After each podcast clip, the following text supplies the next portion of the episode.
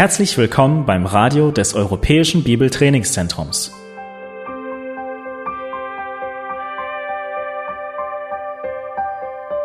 Unser Anliegen ist, dass der folgende Vortrag Sie zum Dienst für unseren Herrn Jesus Christus ermutigt.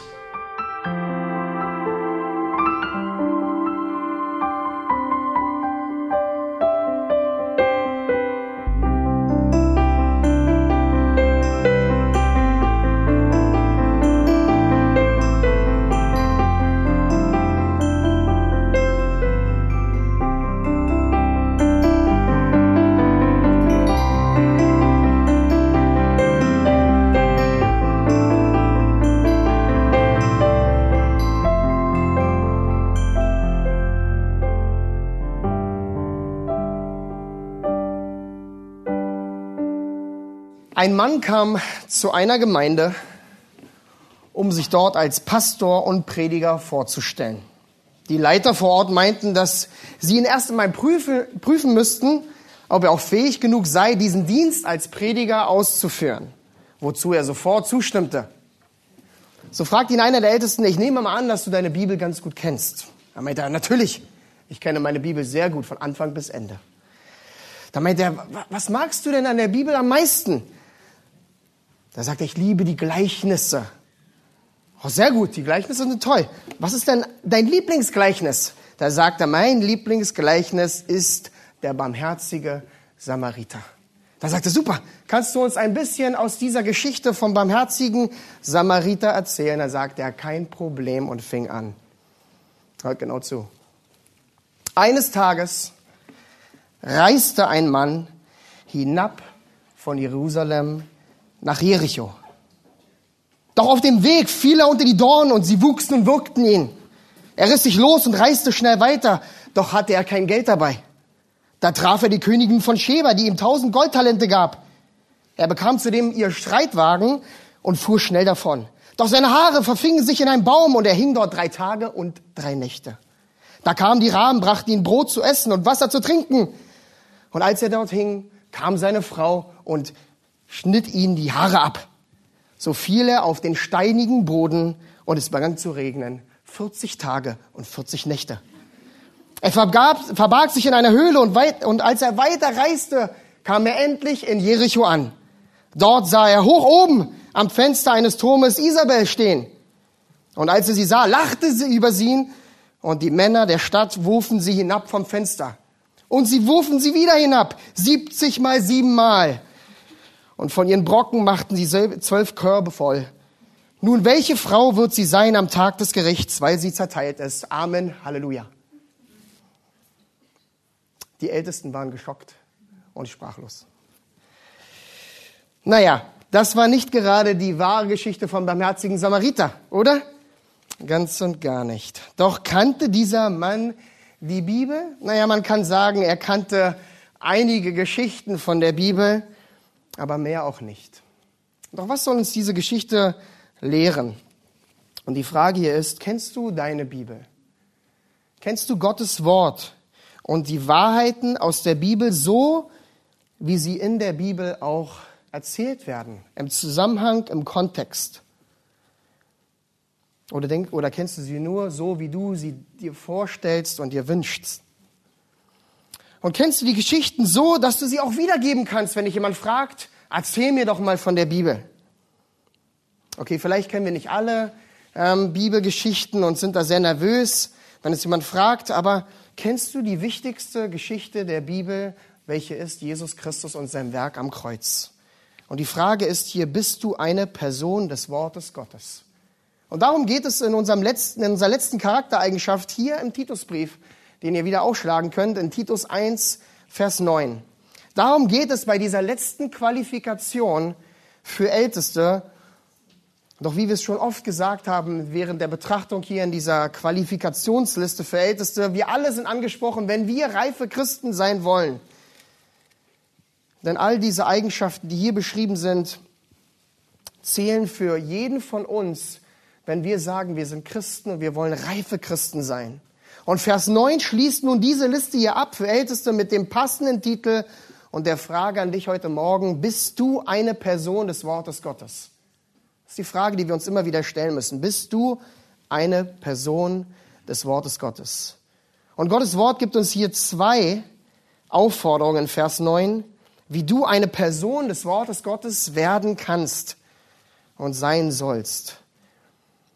Und die erste Aufforderung, die wir uns anschauen, im Speziellen für die Älteste, aber im Allgemeinen für alle gereifen Christen, die erste Aufforderung, die wir finden, ist, zeige Standfestigkeit im Wort. Wir haben schon viel gelesen hier in diesen Versen davor, was es bedeutet, ein Ein-Frau-Mann zu sein, was es bedeutet, die Kinder großzuziehen, was es bedeutet, ein Haushalter Gottes zu sein. Und jetzt kommt Paulus zu diesen Worten hier in Vers 9. Lass uns das mal gemeinsam lesen, den ersten Abschnitt von Vers 9.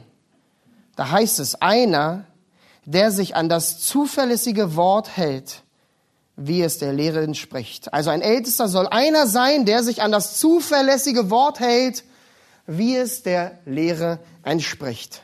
Das sind die Schlussworte am Anfang hier der Liste der Charaktereigenschaft für Ältesten. Und es klingt fast so, als wenn Paulus hier, getrieben durch den Heiligen Geist, am Ende der Liste sagen will, Leute, alles, was ich euch gerade hier gesagt habe in Kapitel 1, in der Liste für die Ältesten, alles kommt zusammen in dem zuverlässigen Wort Gottes. Es ist das Höhepunkt meiner Liste hier, das Wort Gottes als die absolute Grundlage. Denn woher weißt du, wie du ein Mann einer Frau sein sollst? Durch das Wort Gottes. Woher weißt du, wie du deine Kinder biblisch großziehen sollst? Durch das Wort Gottes. Woher weißt du, wie du ein Haushalter Gottes sein sollst, mit allem, was dazugehört, durch das Wort Gottes. Und woher weißt du, wie du ein reifer Christ sein sollst? Es ist allein durch Gottes Wort, allein durch Gottes Wort, richtig? Denn reife Christen sind solche, die sich an das zuverlässige Wort halten, wie es der Lehre entspricht, wie es hier in Vers 9 so klar sagt. Und besonders Älteste der Gemeinde, sie müssen absolut hingegeben sein für Gottes Wort als der Höhepunkt dieser Charaktereigenschaften hier. Doch lass uns einmal mehr in Erinnerung rufen und uns auffrischen, warum ist mal wieder das Wort Gottes hier der Höhepunkt. Ja? Warum, kann man manchmal sagen, dreht sich immer eigentlich alles um die Bibel. Ja? Gibt es nicht irgendwas Neues endlich? Wenn wir uns Christen nennen, aber das Wort Gottes nicht in unserem Leben ist, dann sind wir einfach nichts. Weil nichts in deinem Leben so zentral ist wie das Wort Gottes und sein soll. Und alles, was ein Christen ausmacht, ist das Wort Gottes. Alles, was ein Christ glaubt und weiß, muss allein aus Gottes Wort kommen. Das ist unsere Richtschnur, wie wir leben in dieser Welt. Denn alles, worauf wir uns stützen, wonach wir uns ausrichten, ist das Wort Gottes. Es zählt einfach nichts anderes in dieser Welt als das Wort. Nichts allein Gottes heiliges, unfehlbares, allgenügsames Wort. Das ist es, was die, was Sola Scriptura in der Reformation ausgesagt hat. Allein Gottes Wort. Allein Gottes Wort. Und John MacArthur macht es auch so klar. Gottes Wort ist die einzige Quelle mit göttlicher Autorität. Die einzige Quelle. Und daher ist Gottes Wort die absolute Grundlage für uns Christen. Und ich weiß, die meisten von euch haben das schon hunderte Male gehört. Ja? So etwas, was man vielleicht in jeder Predigt am Sonntag hört. Doch die Frage, die wir uns immer wieder stellen müssen, welchen Stellenwert hat Gottes Wort in meinem Leben wirklich? Wir sollen ehrlich sein zu uns. Es ist ein hoher. Und wenn das so ist, wie sieht das praktisch in deinem Leben aus, dass Gottes Wort einen hohen Stellenwert in deinem Leben hat? Das ist die Frage, die wir uns immer wieder stellen müssen. Wie sieht es praktisch in meinem Leben aus, dass Gottes Wort zentral ist? Und jetzt können wir uns wieder fragen, wie sieht es eigentlich aus? Ja, es lag sich so leicht. Wir sollen das Wort Gottes in unserem Leben praktisch ausleben. Aber die Frage ist, wie sieht es aus? Und Titus 1.9 gibt uns jedes Wort eine so schöne Antwort. Und ein Wort hier in Titus 9 veranschaulicht, wie praktisch es aussehen muss in unserem Leben, das Wort Gottes zentral zu haben. Und da sagt er in Vers 9, schaut noch mal genau rein. Einer, der sich an das zuverlässige Wort hält. Und das Wort halten hier oder hält heißt eigentlich genauer festhält.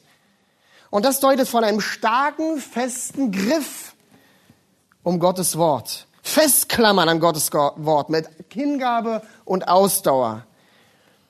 Und was wird dieses Festklammern, dieses Festhalten klar? Es geht hier nicht um ein Lippenbekenntnis. Ja, ist so leicht zu sagen, ist Gottes Wort in deinem Leben zentral und alle würden sagen, ja, na klar, na klar. Aber wie sieht es Festhalten in deinem Leben praktisch aus? Denn dieses Festhalten spricht von einem Lebensstil. Wie du praktisch auslebst, wie das Wort, wie du festgeklammert, verbunden, verschmolzen bist mit Gottes Wort. So wie es Psalm 119 in jedem einzelnen Vers sagt. Und dann lesen wir, oder hört ganz kurz zu, bei 100, Versen 105 und 106 heißt es so schön, dein Wort ist meines Fußes Leuchte und ein Licht auf meinen Weg. Ich habe geschworen und will es halten, dass ich die Bestimmung deiner Gerechtigkeit bewahren will. Spiegelt das deine Hingabe zum Wort wieder? Dein Festhalten an der Wahrheit. Und festhalten hier in Titus 1,9 steht im Präsens. Ja, jetzt kommen wir zur Grammatik. Also so wichtig. Es spricht von diesem fortlaufenden Prozess. Wir sagen es nicht nur einmal, sondern wir sind jeden Tag bestrebt danach, an dem Wort festzuhalten. Wenn die Arbeit schwer ist, wenn Krankheit dich drückt, wenn es mit dem Ehepartner mal nicht läuft, was selten ist, wenn die Kinder ungehorsam ist, was noch seltener ist, oder wenn Geschwister in der Gemeinde dich verletzt haben, ja, wenn du mit Sünde in deinem Leben kämpfst und merkst, wie es sich erdrückt, und Lüste dich fortreißen wollen, hältst du dann am Wort fest. Das ist so, meistens diese schwierigen Zeiten zeigen, was wirklich in uns ist. Oder knickst du dann ein, wenn das Leben stürmig ist? Und wir müssen uns, und ich habe es gestern auch im Seelsorgeunterricht am EWTC gesagt, oft wissen wir doch die Wahrheiten, oder? Wir gehen so oft seit Jahren schon am Sonntag in die Gemeinde, Hauskreis, lesen die Bibel. Wir kennen die Wahrheiten, teilweise rauf und runter. Und dann kommt die Praxis. Und dann wird es zeigen, wie wir diese Wahrheit auch wirklich anwenden. Dann kommt raus, entscheide ich mich festzuhalten und zu folgen. Oder bin ich dann wieder so stur und folge nur meinen Wünschen und meinen Gedanken und was ich will? Und das ist der tägliche Kampf. Der tägliche Kampf des Festhalten an Gottes Wort. Der tägliche Kampf des Gehorsams. Einen ähnlichen Vergleich finden wir in Matthäus 6, 8, 24. Und schaut euch das mal an, wenn ihr das aufschlagen wollt. In Matthäus 6, 24 kommt eben auch wieder dieses Wort festhalten vor in einem anderen Kontext. Aber es passt sehr gut zu unserer Aussage hier in Titus 1, 9. In Matthäus 6, 24 finden wir die bekannte Aussage, niemand kann zwei Herren dienen, denn entweder wird er den einen hassen oder den anderen lieben. Oder er wird dem einen anhängen oder festhalten und den anderen verachten. Ihr könnt nicht Gott dienen und den Mammon. Ja, hier geht es um den Mammon, um das Geld. Und trotzdem ist die gleiche Frage anwendbar für uns auf das Wort Gottes. Du kannst nicht sagen, ich halte am Wort fest und. Nicht Gottes Wort und meine Gefühle, nicht Gottes Wort und meine Wünsche, nicht Gottes Wort und das Wort der Welt. Du kannst nicht sagen Gottes Wort und. Warum nicht? Du kannst nicht zwei Herren dienen. Du kannst nicht zwei Sachen festhalten. Entweder wirst du das eine festhalten, umklammert halten und dann lässt zeitgleich das andere los. Das ist die radikale Wahrheit aus Gottes Wort. Und Leute, wir müssen festhalten an Gottes Wort, festhalten, es umklammern verschmolzen sein damit. Denn das ist eine Person des Wortes Gottes. Und wir kennen diesen Aufruf zu gut. Und vielleicht fragst du dich immer noch, erst recht in den Zeiten, wenn es mal schwer ist, wie kann Gottes Wort mir praktisch jeden Tag helfen? Ich kenne die Wahrheiten und trotzdem ist es so schwer, das praktisch anzuwenden jeden Tag. Aber ich habe gemerkt, dass wir viel zu oft in den Problemen unseres Lebens so darauf bedacht sind, zu tun, oder? Ich muss alleine können, ja? Ich muss mich noch mehr anstrengen. Ich muss noch mehr Treue zeigen.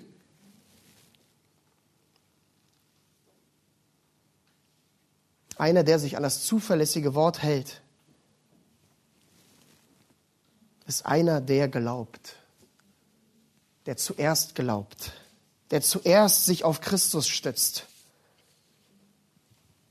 der zuerst sagt, Christus, der zuerst seinen Blick hat auf den Herrn, auf sein Wort, den Glauben als Grundlage und dann folgt das Tun.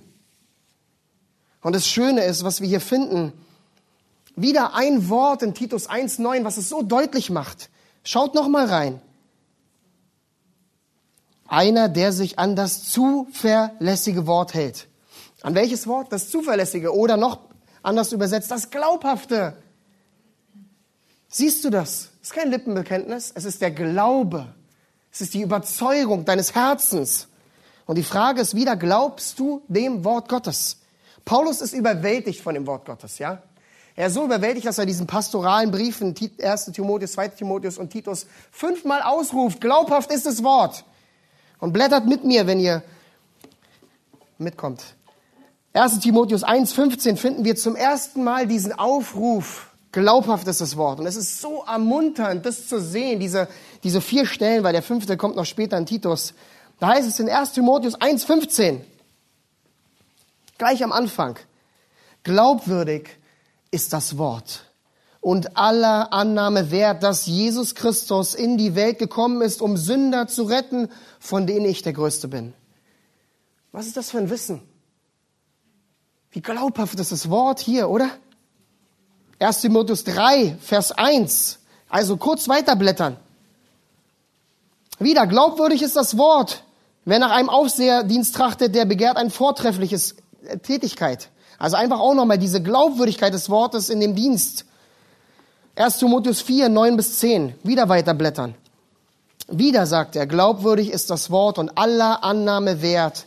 Denn dafür arbeiten wir auch und werden geschmäht, weil wir unsere Hoffnung, hier ist es wieder, auf den lebendigen Gott gesetzt haben, der ein Retter aller Menschen ist, besonders der Gläubigen. Und die letzte Stelle in 2 Timotheus 2, Vers 11 wo er wieder das Gleiche sagt.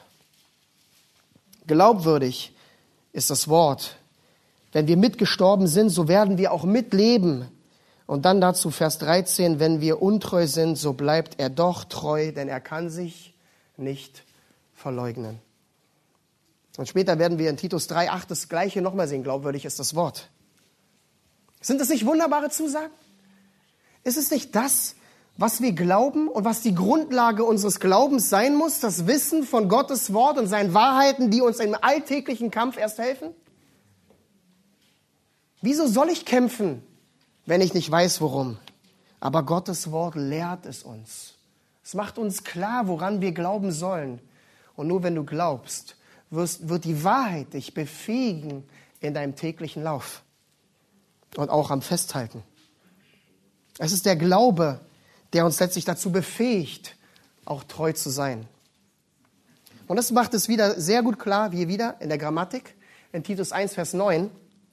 Denn dieses Festhalten hier ist wieder mal in der Mittelstimme, in der griechischen Grammatik.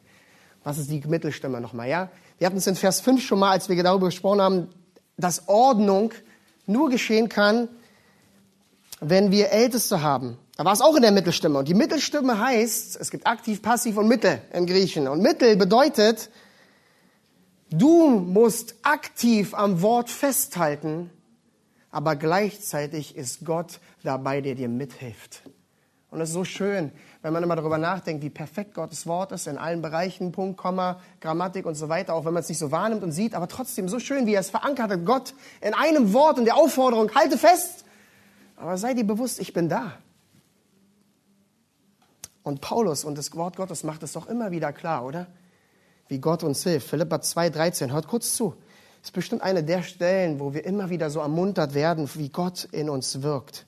Da ist Philippa 2,13, Gott ist es. Gott ist es, der in euch sowohl das Wollen als auch das Vollbringen wirkt nach seinem Wohlgefallen. Ist das nicht gut? Wenn wir immer so an, unseren, an unserer Energie denken und was wir alles tun müssen, Leute, Gott ist es in uns. Und natürlich bist du verantwortlich dafür, es auch zu tun. Deswegen kommt die Aufforderung an uns. Lasst mich euch mal vier kleine Punkte geben. Vier kurze praktische Punkte, wie wir es schaffen können, noch mehr in unserem Leben am Wort festzuhalten. Weil wir die Verantwortung haben, es zu tun. Vier kurze Punkte, wie wir dem glaubwürdigen Wort Gottes praktisch folgen können. Und der erste Punkt ist aufnehmen. Eigentlich klar, oder? Nimm das Wort Gottes auf. Matthäus 4,4 sagt, der Mensch lebt nicht vom Brot allein, sondern von jedem Wort, das aus Gottes Mund kommt. Nimm das Wort täglich auf. Und ja, lesen ist da die Nummer eins, ja. Manche sagen immer, oh nee. Er hat lesen gesagt, ja. Besonders die jungen Männer immer, lesen. Oh. Lesen, lies die Bibel jeden Tag. Wenn du wachsen willst, ja. Lernen unsere Kinder schon. Es ist so einfach zu singen, so schwer anzuwenden, oder? Nimm das Wort täglich auch. Aber es gibt noch mehr als nur lesen. Oder die Bibel. Die Bibel ist die Nummer eins. Aber es gibt auch christliche Bücher, die durchtränkt sind von guter, Liter äh, guter Bibel, Bibelstellen. Höre gute Predigten, christliche Musik mit guter Theologie. Da könnt ihr euch bei Thomas äh, äh, fragen, welche Musik das ist. Geh zum Hauskreis, triff dich mit Geschwistern, tausch dich aus, aber nimm Gottes Wort auf. Denn wo nichts da ist, kann auch nichts passieren. So logisch, aber so einfach zu vergessen. Daneben dem Aufnehmen, mein zweiter Punkt, den ich sehr lieb gewonnen habe in den letzten Jahren, ist meditieren, nachsinnen. Nicht allein lesen, hören, besprechen, sondern auch darüber nachdenken. So einfach manchmal das Check zu machen hinter dem Leseplan, ja, mit den Softwaren auf den Apps und Handys, die man überall hat. Und dann sinnt man nicht darüber nach. Aber das Nachsinnen ist so wichtig. Und deswegen sage ich manchmal in der Jüngerschaft zu jungen Männern, die sagen, ja, ich habe mir wieder vorgenommen, diese Woche schaffe ich meine 50 Kapitel. Lies ein Vers jeden Tag, zehnmal und sinn darüber nach und vertiefe die Wahrheit von Gottes Wort. Psalm 119, 15, wieder Psalm 119 sagt in Vers 15, ich will aber über deine Befehle nachsinnen und auf deine Pfade achten. Ich habe meine Lust an deinen Anweisungen, dein Wort vergesse ich nicht. So gut das Nachsinnen über Gottes Wort und manche Stellen, die man sich eingeprägt hat, wird man nie wieder vergessen. Nie wieder. Sie begleiten einen das Leben lang. Meditieren, Nachsinnen und vertiefen war Nummer zwei. Und das dritte, Ausleben. Manche springen immer gleich zum vierten Punkt. Predigen, lehren, weitergeben. Aber leb es aus. Esra 7,10 ist so eine Topstelle dafür, die ihr notieren könnt und zu Hause lesen. Aber lass das Wort dich erst verändern. Leb das Wort zuerst in deinem Leben aus. Zeig es durch deinen Wandel, wie Gottes Wort dich praktisch anleitet.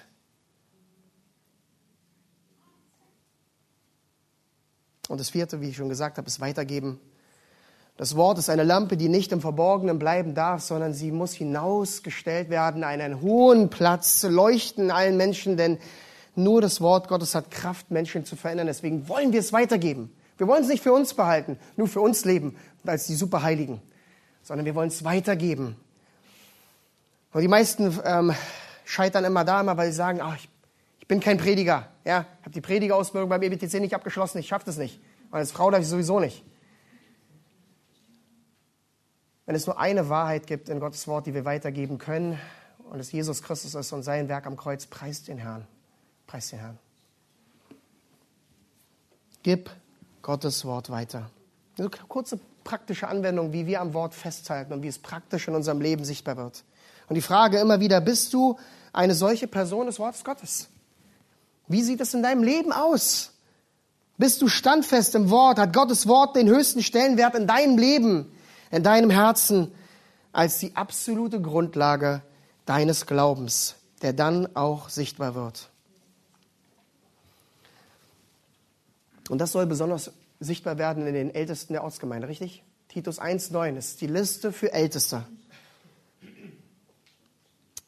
Älteste müssen Männer sein, die durchtränkt sind mit dem Wort Gottes und daran festhalten und es in ihrem Leben sichtbar wird und die es auch weitergeben. Und das sind Älteste, die wir hier in der Ecksteiner Gemeinde wollen und brauchen. Nichts anderes. Nicht wie der Kerl aus der Einleitung. Titus 1,9, einer, der sich an das zuverlässige Wort hält.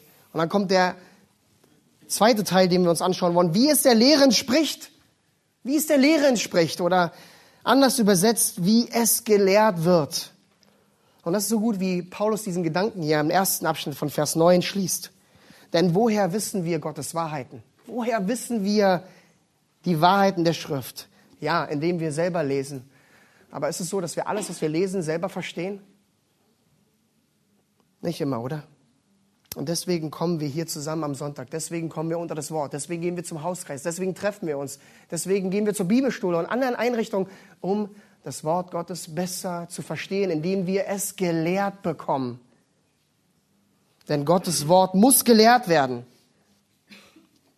Römer 10, 14 ist da eine wunderbare Stelle, die das deutlich macht, warum Gottes Wort wirklich verkündigt und gelehrt werden muss. Wenn Römer 14 und 17 steht, wie sollen sie aber an den glauben, von dem sie nichts gehört haben? Wie sollen sie aber hören ohne einen Verkündiger? Und dann Vers 17, demnach kommt der Glaube aus der Verkündigung, die Verkündigung aber durch Gottes Wort. Es ist die Lehre Gottes, die wir lehren müssen, verkündigen müssen. Wie es die Christen schon ganz am Anfang gemacht haben, an, bei der Entstehung der Gemeinde in Apostelgeschichte 4, 42. Hört so, da heißt es, und sie blieben beständig in der Lehre der Apostel. Lehre war von Anfang an Teil der Gemeinde. Denn nur die Lehre Gottes ist fähig, uns wachsen zu lassen. Nur die Lehre Gottes beständig in unserem Leben zieht uns zum Herrn.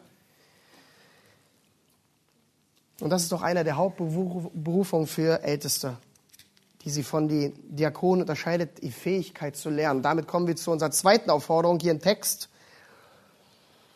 Wie eine Person, ein, eine, wie eine Person das Wort Gottes im Leben wirklich festhalten kann und eine Person des Wortes werden kann. Und die zweite Aufforderung ist, zeige Einsatzbereitschaft für Gottes Wort.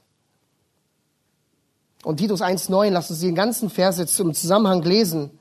Da heißt es, einer, der sich an das zuverlässige Wort hält, wie es der Lehre entspricht, damit er imstande ist, sowohl mit der gesunden Lehre zu ermahnen, als auch die Widersprechenden zu überführen.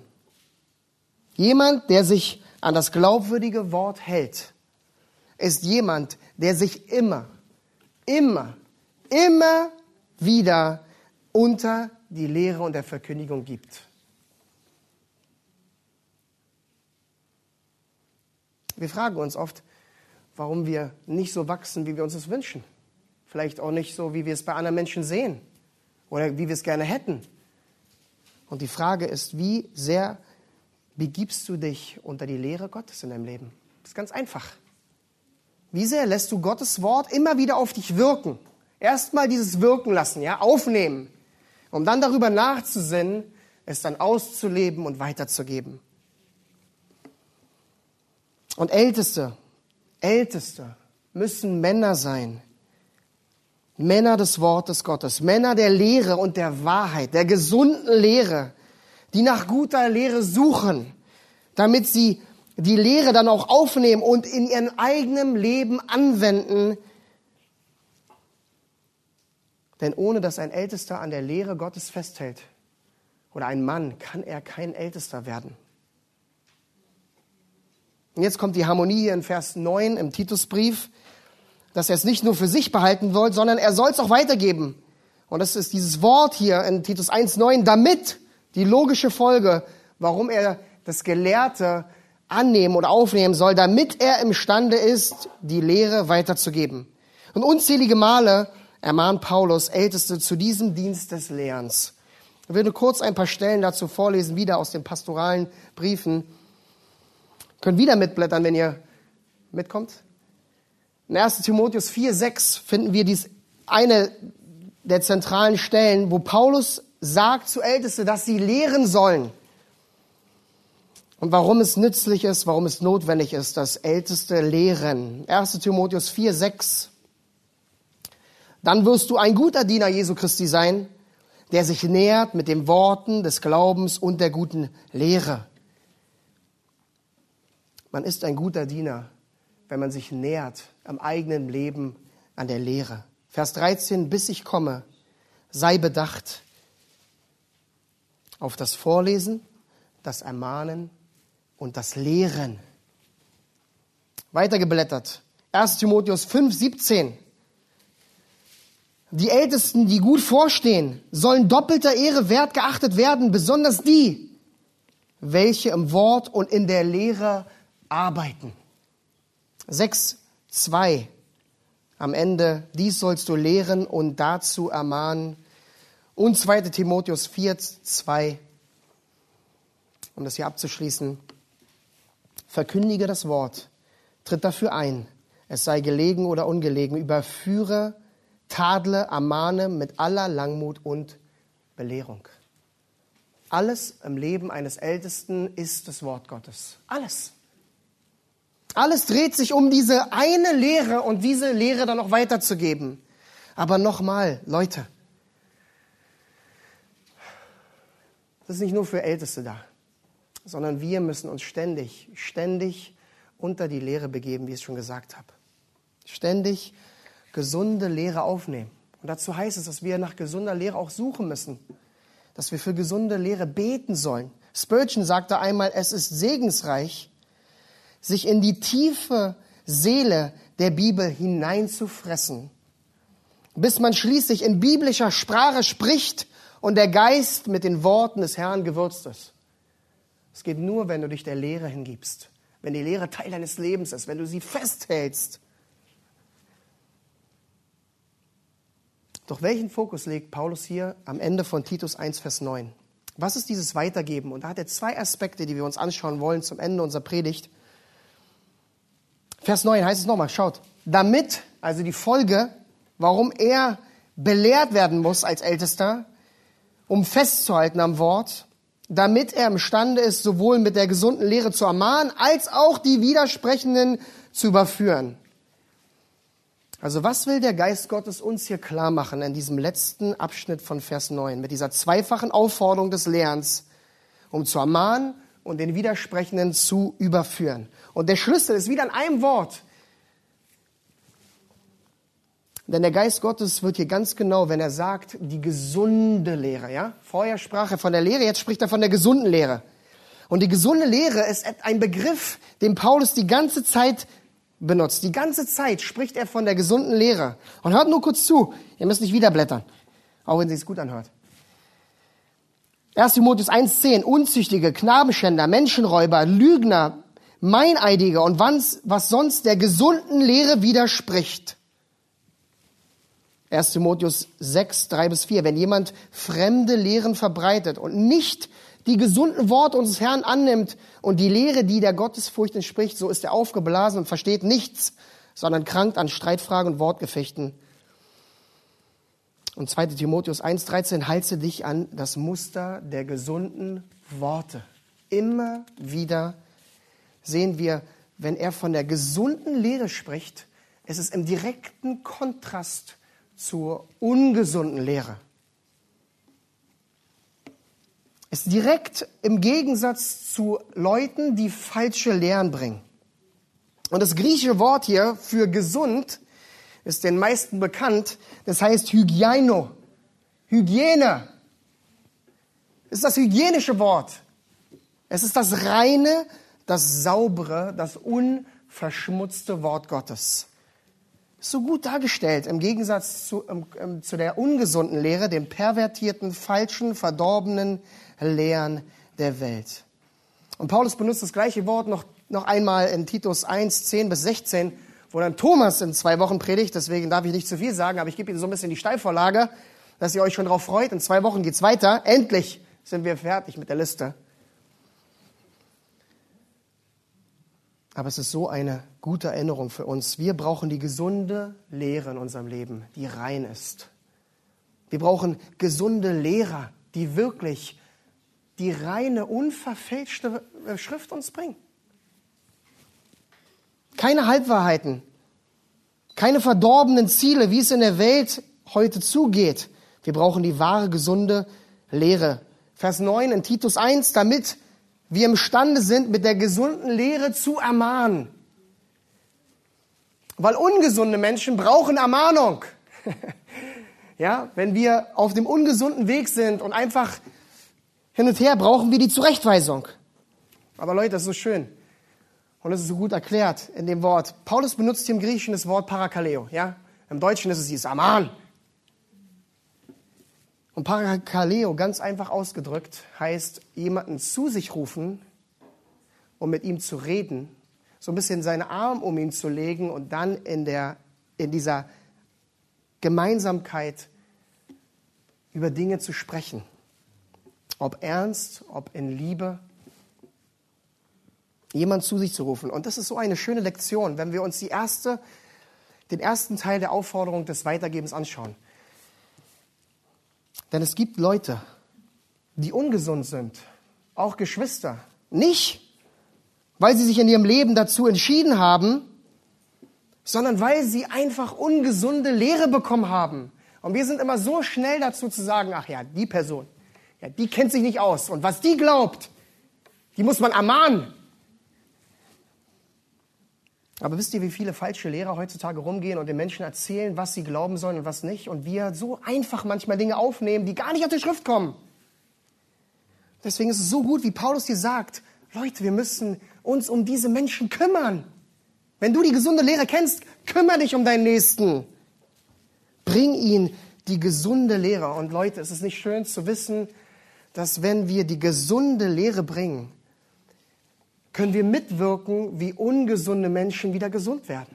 Das ist ein so schönes Bild, wie diese Hygiene, diese Reinwaschung, die nur alleine durch das Wort Gottes möglich ist.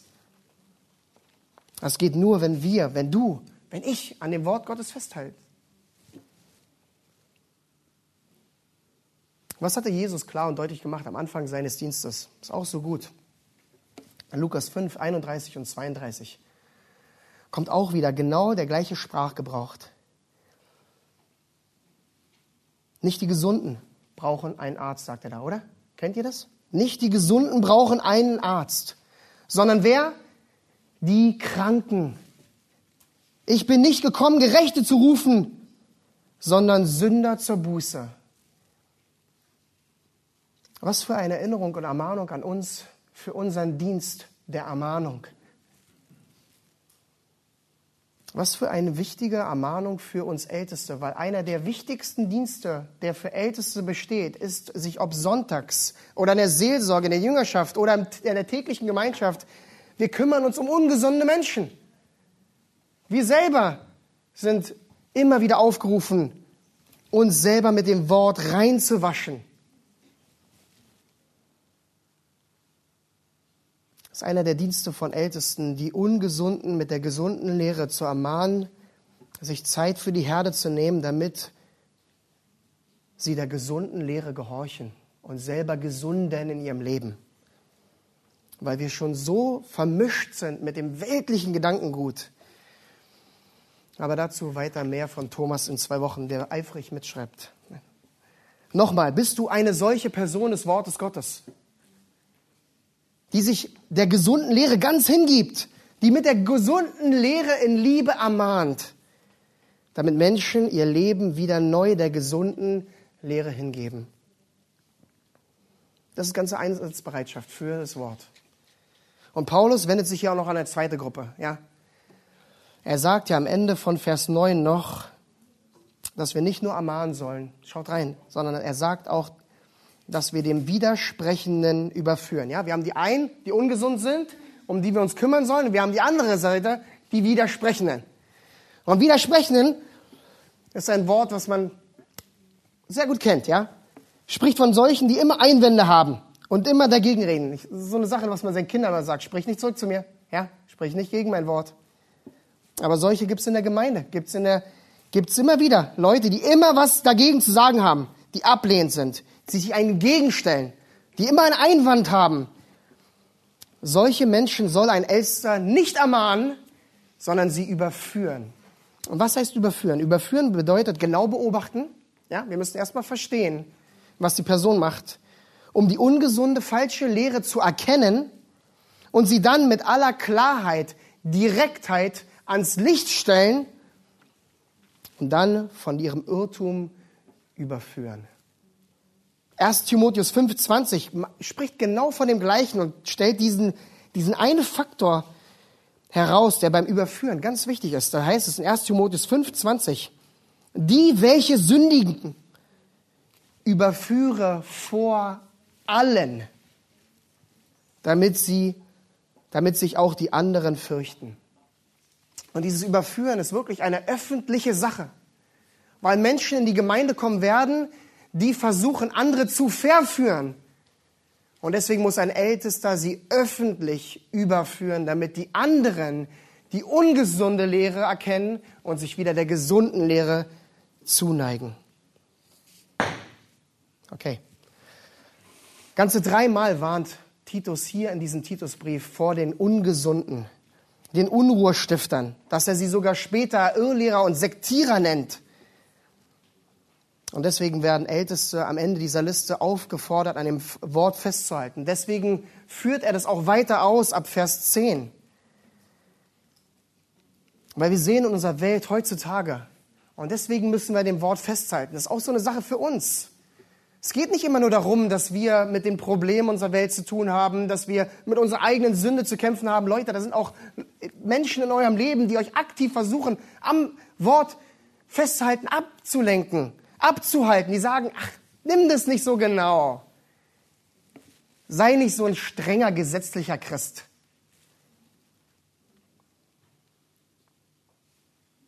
Und Älteste sind auch wieder gefragt, an dem glaubwürdigen Wort festzuhalten und wir den Widersprechenden zu überführen. Und wir leben in einer Zeit, wo, die, wo das Wort Gottes in der Wahrheit einfach nicht mehr verkündigt wird. Die gesunde Lehre wird, nicht, wird verwässert und nicht mehr ermahnt und nicht mehr überführt, weil es einfach nicht besucherfreundlich ist. Weil man will ja weiterleben, wie man meint zu leben. Und 2 Timotheus 4,3 sagt es auch so deutlich, denn es wird eine Zeit kommen.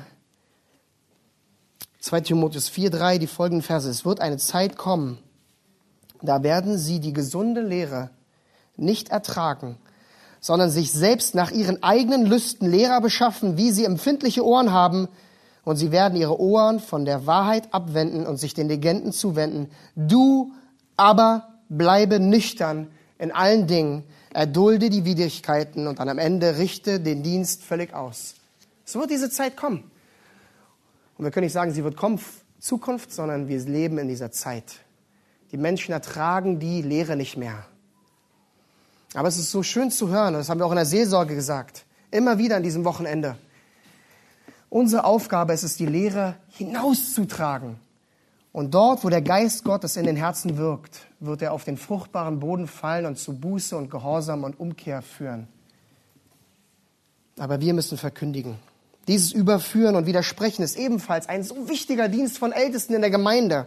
Ein so wichtiger, schützender Hirtendienst für die ganze Gemeinde, die wir so sehr hier brauchen, um den Angriffen von Satan standzuhalten, der auch oft vom Inneren in der Gemeinde kommt wie wir es immer weiter heutzutage sehen. Ganze Gemeinden werden umgedreht von falschen Lehren, die früher noch so feststanden. Und deswegen müssen wir gegründet sein in der gesunden Lehre, dem glaubwürdigen Wort Gottes und alle Zeit bereit und gerüstet sein für diesen Kampf. Und wieder sagte Spurgeon an diesem Punkt, strebe danach, die richtige Bedeutung des Wortes Gottes zu verstehen damit du zwischen der Auslegung und der Verdrehung eines Textes unterscheiden kannst. So wichtig. Deswegen müssen wir auch wir das Wort Gottes kennen, um zu unterscheiden.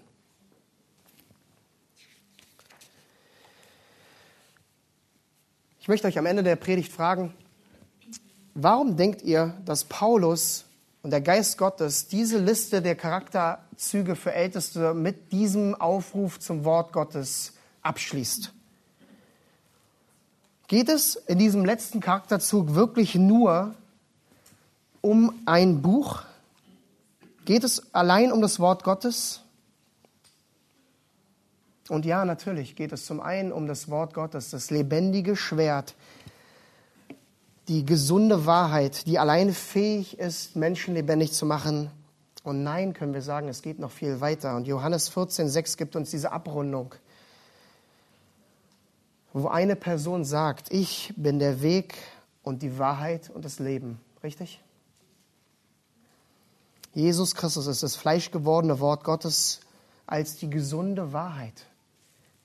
Deswegen offenbart deine Hingabe zum Wort Gottes eben auch deine Hingabe und dein Stellenwert von Jesus Christus selbst, der so deutlich zu uns sagt in den Versen weiter in Johannes 14, 23, wenn jemand mich liebt, so wird er meinem Wort folgen und mein Vater wird ihn lieben. So eine wichtige Aussage für uns. Denk Denk nicht immer nur an ein Buch, sondern denke an die Person in dem Buch, hinter dem Buch, durch das oder das dem Zentrum dieses Buches, Jesus Christus. Und sei nicht wie der Mann aus der Einleitung, der wild die Bibelgeschichten zusammenmixt, sondern kenne die ganze Wahrheit der Schrift. Neige dein Ohr zum Wort und zur gesunden Lehre, Glaube dem Wort. Denn nur Gottes Wort alleine schafft Leben, schafft Gesundheit, schafft Reinheit, schafft Freude, schafft eine Beziehung mit Jesus Christus. Halte am Wort fest, egal was auch passiert in deinem Leben, auch wo der Schuh drückt und wo andere dich anhalten wollen. Halte an deinem Herrn fest, der für dich gestorben ist. Das ist der Auftrag für jeden von uns, festzuhalten am Wort. Das ist der Auftrag für Älteste, festzuhalten am Wort und die gesunde Lehre zu lehren. Damit wir fähig sind, dieses Wort in aller Klarheit auch weiterzugeben. Und damit alle es hören und ihr Leben den einem wahren Retter und Herrn hingeben und unterordnen, der alles für uns gegeben hat, damit wir leben dürfen. Und das tun wir mit ganzer Hingabe und mit Freude, damit er alle Ehre und alle Verherrlichung bekommt in alle Ewigkeit. Amen. Amen. Gut, lass mich noch kurz beten und dann hören wir, singen wir noch zwei Lieder zusammen. Toll Gott und Vater, wir dürfen dir danken für dein wunderbares Wort und wir sind immer wieder so überwältigt von deiner Gnade, Herr, dass du Gefallen daran hast, Sünder zur Buße zu rufen dass Sünder umkehren und leben. Und als Mittel für, diese, für dieses zu Buße rufen und Leben schenken, hast du dein Wort uns geschenkt. Mit 66 Büchern. Ein Wort, was wir in unseren Händen halten können, was uns Nahrung ergibt, was uns alles gibt für unser Leben hier auf der Erde. Und Herr, wir flehen zu dir, dass wir noch mehr in unserem Leben daran wirklich auch festhalten und dass dieses Festhalten jeden Tag sichtbar wird. Auch dann, wenn wir durch Stürme gehen unseres Lebens, auch wenn wir angegriffen werden, Herr, schenke, dass wir nicht einknicken, dass wir nicht loslassen, dass wir nicht abfallen von deinem Wort, sondern dass wir so fest drinne stehen. Dass wir uns auch gegenseitig helfen, denn dieses Festhalten ist auch eine Gruppensache hier in der Gemeinde, wo wir uns gegenseitig helfen kommen. Deswegen kommen wir hier zusammen. Deswegen gibt es die Verkündigung hier, damit wir noch mehr wachsen und verstehen, was Gottes Wort wirklich zu sagen hat, damit wir fähig sind, Gottes Wort zu leben, Gottes Wort zu verstehen, darüber nachzusinnen und dann auch wirklich weiterzugeben. Schenke uns solche Herzen, schenke solche Älteste hier in der Gemeinde und in deiner Gemeinde weltweit, die wirklich durchtränkt sind von deinem Wort und die reine Wahrheit weitergeben, damit Menschen gesunden und heranwachsen zu deiner Ehre. Lass es mit uns geht. Lass das Wort Gottes reichlich in uns wohnen, sagt ein Wort. Ich schenke, dass es wahr wird in dieser Gemeinde und im Leben jedes Einzelnen zu deiner Ehre. Amen.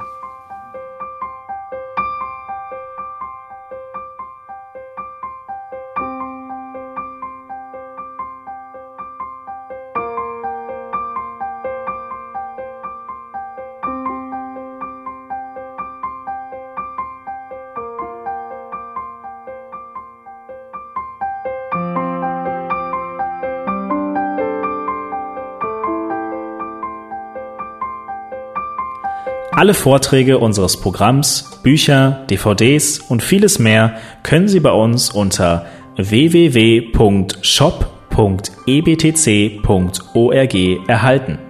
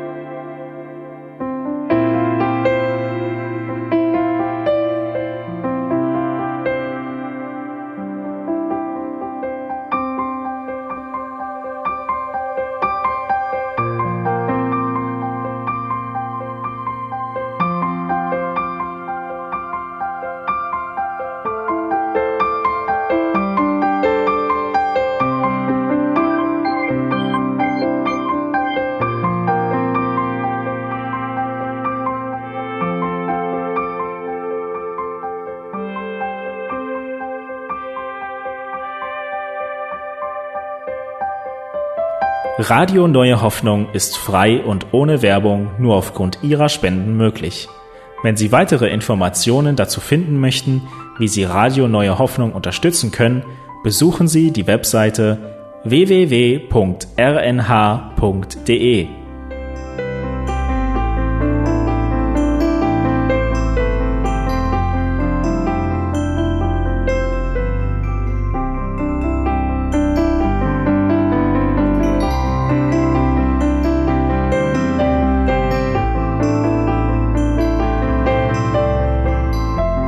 Die Sendezeiten des EBTCs sind Montag, Mittwoch, Freitag und Samstag jeweils von 10 bis 11 Uhr.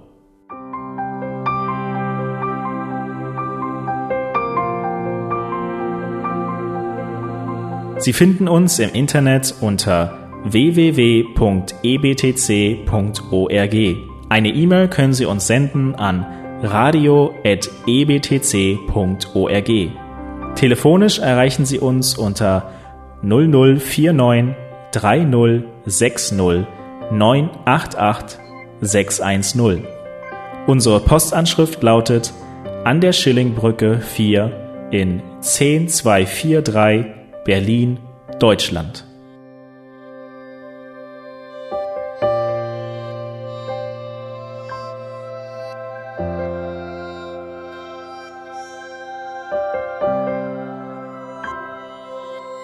Auf Wiederhören und bis zum nächsten Mal beim EBTC Radio.